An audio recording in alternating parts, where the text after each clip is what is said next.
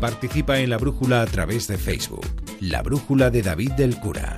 Manda un tuit a arroba brújula onda cero. Participa en la brújula a través de WhatsApp.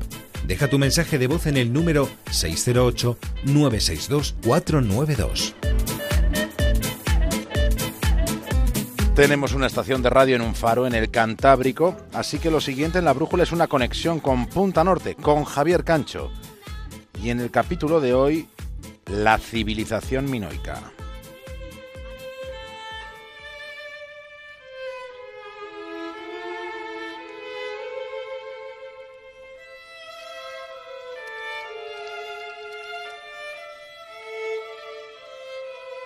Ya ha transcurrido más de un siglo desde que fuera desentrañada una civilización desconocida durante demasiado tiempo.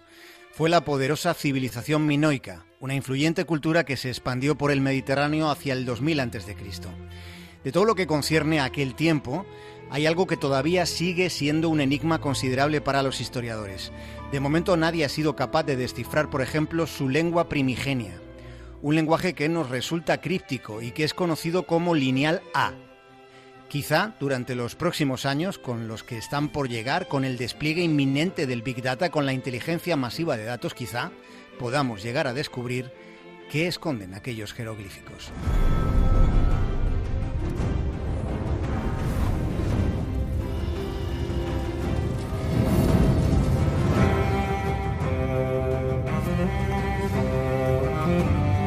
Fue la primera civilización europea con un imperio comercial que se extendía por todo el mar Egeo. Y sin embargo, es posible que de todas las culturas que en aquel tiempo hubo, estemos ante la que sigue propiciando más preguntas. Lo interesante no solo viene dado por lo que queda por conocer. Esta noche vamos a fijarnos en la civilización minoica porque probablemente dentro de poco es posible que se descubra parte de lo que lleva tiempo buscándose. Por eso nos queremos asomar a una época en la que empezaron a florecer las primeras civilizaciones de la historia de la humanidad. Aquello fue un verdadero juego de tronos. Pensemos en que hacia el 2600 a.C., Egipto ya era una realidad unificada, mientras que en Asia florecían Mesopotamia y las culturas del Valle de Indo. Y fue en aquellos tiempos cuando surge en la isla de Creta la primera civilización europea desarrollándose durante un milenio. Fueron ellos los que construyeron los primeros palacios de toda la historia. Seguro que han oído hablar de los palacios de Nosos y Festos. Aquellas construcciones majestuosas eran más grandes que las propias ciudades. Fueron edificios inmensos que se organizaban en torno a un gran patio central donde se celebraban ceremonias de tauromaquia. Aquel fue el origen de la tauromaquia. Aquellos festejos los presidían el rey y la reina, que además también eran los sumos sacerdotes, en una religión que rendía culto a la diosa de las serpientes.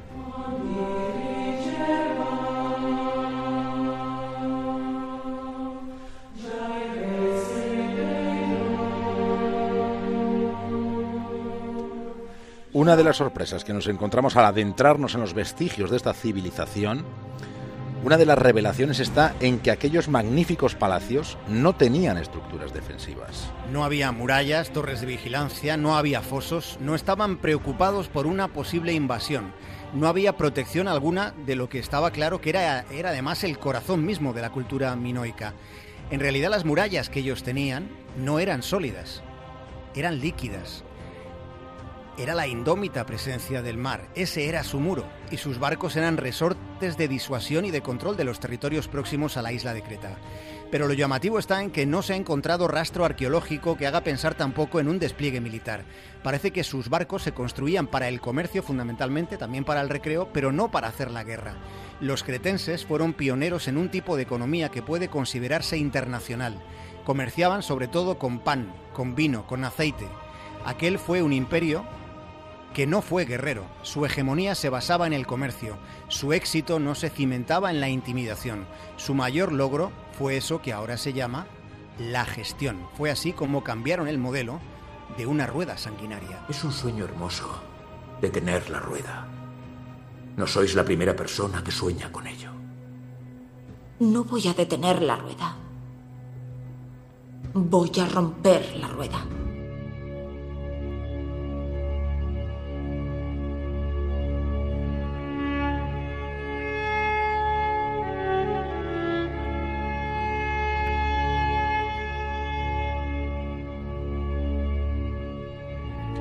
Crónica de un hallazgo. Con el descubrimiento del Uluburum fue posible tocar, tener entre los dedos del presente una porción del pasado. Litoral de la península de Anatolia. Allí encontramos una ciudad que los turcos llaman Bordum y los occidentales siempre hemos conocido como Alicarnaso. Zarpando de ese lugar, un pescador encontró hace 35 años uno de los pecios más antiguos que hasta la fecha han sido descubiertos. Está en el fondo del Egeo. Sabemos que se hundió hacia el 1300 a.C. Probablemente aquel navío se dirigía a Creta o al archipiélago de las Cícladas. Y lo hacía con un cargamento que es una fabulosa cápsula de tiempo. Había 10 toneladas de lingotes de cobre chipriota. Había ébano egipcio, marfil de elefante, se llevaban porciones de ámbar, había cofres de oro, y entre aquellos tesoros se transportaba un hermoso cáliz. Había un escarabajo labrado con el nombre de Nefertiti. Había un pendiente con la figura de Istar, la diosa babilonia del amor y la belleza. Había también una tonelada de resina de terebinto, con la que se producía la trementina. Todo esto da una idea, una idea bastante aproximada de la evolución que había hace 3.300 años en la comarca más incipiente del poniente asiático, en el enclave más luminoso de la entonces joven Europa. Juntos anunciamos una nueva era de armonía, una santa alianza entre la corona y la fe.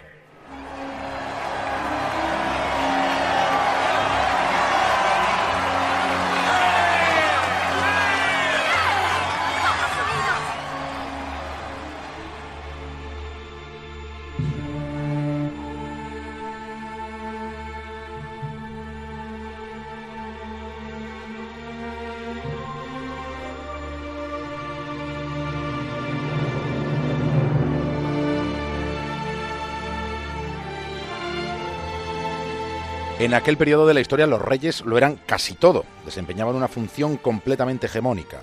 Detentaban un absoluto poder político, económico y, como hemos dicho, también religioso.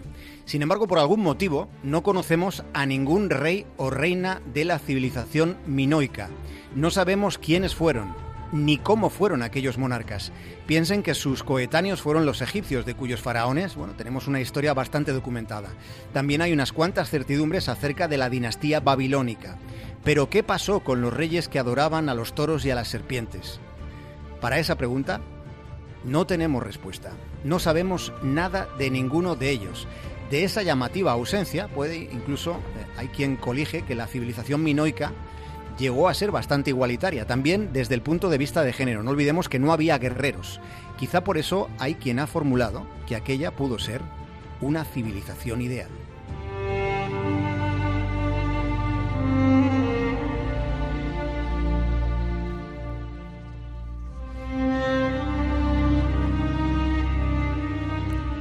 Tengamos en cuenta que estamos tratando de comprender una época que se remonta a unos cuantos milenios atrás, en las profundas raíces del tiempo.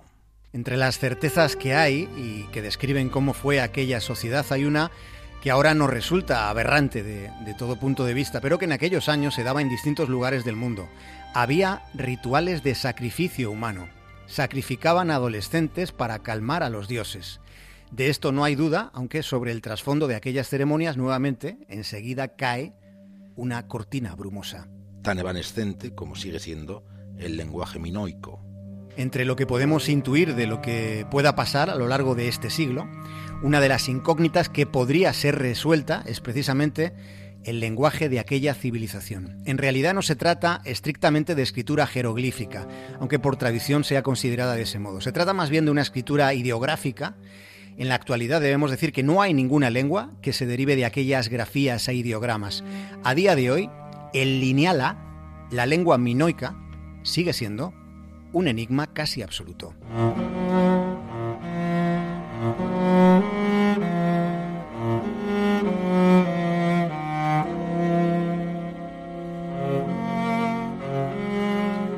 El desenlace, la devastadora erupción de la isla de Santorini. Fueron bocanadas volcánicas hacia el 1600 a.C. Aquel fue uno de los fenómenos naturales más virulentos que hayan sido datados. Fue una erupción que en sí misma causó un cambio climático que probablemente alcanzó una parte considerable del planeta Tierra. Se expulsó un volumen de roca que se estima equivalente a 60 kilómetros cúbicos. Existe la creencia que fue ese cataclismo volcánico, fue él, el que originó el famoso mito de la Atlántida. Lo que está claro es que aquel acontecimiento marcó definitivamente el declive de una cultura apasionante, la civilización minoica.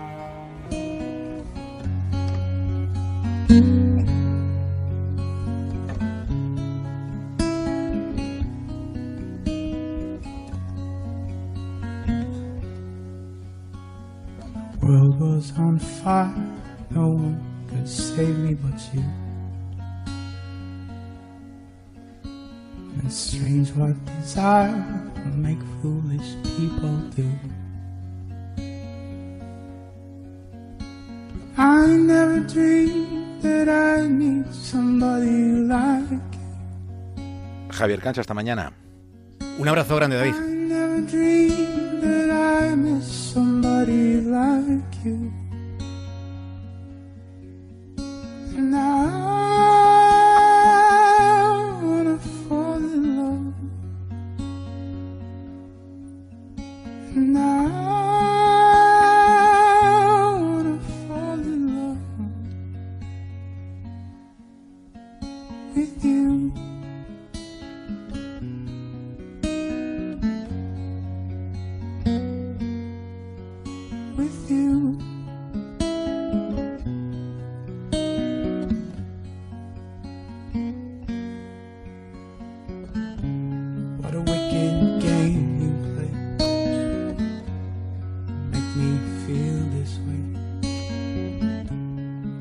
wicked thing to do. Make me dream of you. What a wicked thing to say. Never felt that way. What a wicked thing to do. Make me dream.